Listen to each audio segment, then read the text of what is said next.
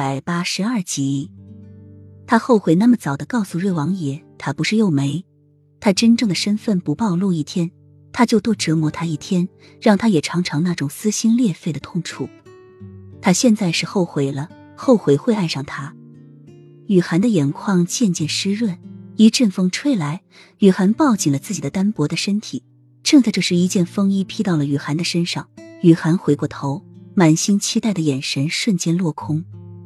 洛王爷，雨涵惊奇的叫出声：“雨涵，你怎么一个人在外面？三皇兄呢？”齐洛觉也有些惊异，俊朗的脸上满是吃惊和喜悦。他本是从这里经过，却不想看到一个娇小的身影立在这里，背影透露着悲凉和无助。当看到他抱紧瘦弱身体的那一刻。他感觉到他心的某一处突然疼痛起来，抑制不住的就把自己的风衣披到了他的身上。当他回过头，他知道是雨涵，他知道雨涵已经回到了王府，但是却失了宠。他一直想去看他，但是一想到这样会被三皇兄误会，也不想让雨涵受到伤害，所以就一直没有去。没有想到会在这里遇到雨涵。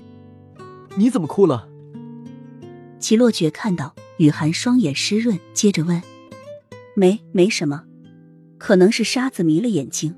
洛王爷，你的伤好了吗？雨涵急忙找着借口将话题转移。早就好了。你这次回来，三皇兄有为难你吗？齐洛觉看雨涵这副单薄的样子，有些心疼。以前三皇兄宠他的时候，他到哪里，三皇兄都跟到哪里。还好，感觉比以前自在哦。雨涵又是一阵反胃。喉间有一股热流流过，但是又迅速的退了回去。雨涵转过身，呕了半天也没有呕出来。你没事吧？齐洛觉有些紧张的拍着雨涵的背，想要舒缓一下她的痛苦。